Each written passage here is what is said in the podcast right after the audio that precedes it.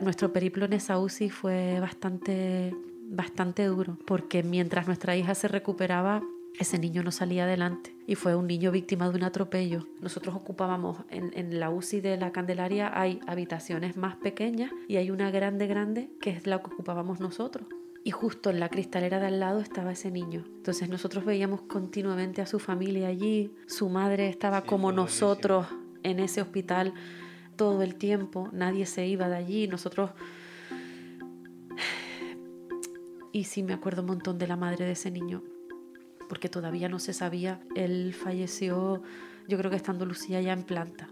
No lo vimos, entonces sí estaba su familia allí y bueno, el, el pobrecito para nosotros era muy duro verlo allí, además le ponían siempre una canción que ahora mismo eh, le ponían como la de oye, abre tus ojos y claro, la ponían continuamente, continuamente rezaban mucho en una familia africana. Y la verdad es que fue muy duro porque es verdad que Lucía salía adelante. A nosotros nos ha pasado esto tan grave que no tenía que haber ni sobrevivido porque es que no se explica. Y este pobre niño que estaba cruzando un paso de peatones no va a vivir, ¿sabes? No... Y ellos, la verdad que los enfermeros yo creo que estaban bastante tocados porque les tocó vivir eso tan, tan duro, dos situaciones tan duras. Hombre, entiendo que el hecho de que Lucía saliera adelante para ellos sería una satisfacción. Sí.